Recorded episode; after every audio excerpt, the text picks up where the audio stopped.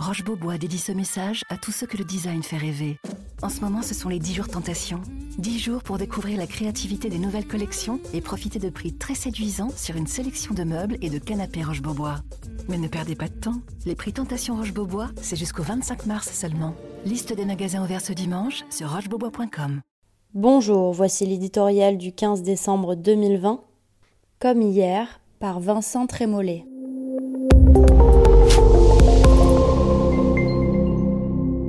C'était hier. Le visage de l'autre comme un miracle, la convivialité comme un réconfort, l'effleurement comme une promesse, le spectacle comme un voyage, la fête comme une communion.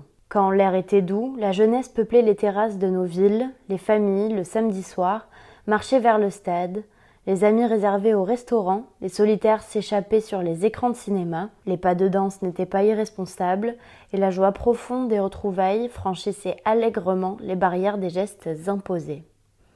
L'existence avait ses tracas et ses peines, mais elle ne dépendait pas, par la malédiction d'un virus, d'un taux d'incidence, du nombre de cas. La sinistre comptabilité du nombre de lits et de morts ne s'était pas emparée de nos écrans, de la politique, de nos sociétés, de nos existences, de nos esprits. La puissance dissolvante du Covid n'avait pas, en plus d'agresser les corps des plus fragiles, ruiné des entreprises, dévasté des vies, élevé la grand-mère contre le petit-fils, transformé la famille en cluster, le théâtre en établissement recevant du public, l'amitié en facteur de risque, le chant en vecteur de contamination, l'office religieux en péril sanitaire.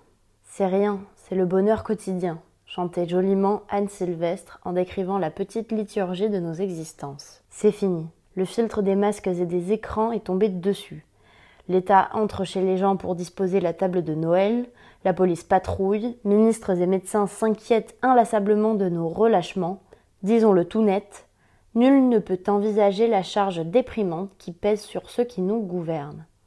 Pour sauver la vie des uns, ils réduisent celle des autres. Pour décharger les hôpitaux, ils baissent le rideau de nos existences. Soit.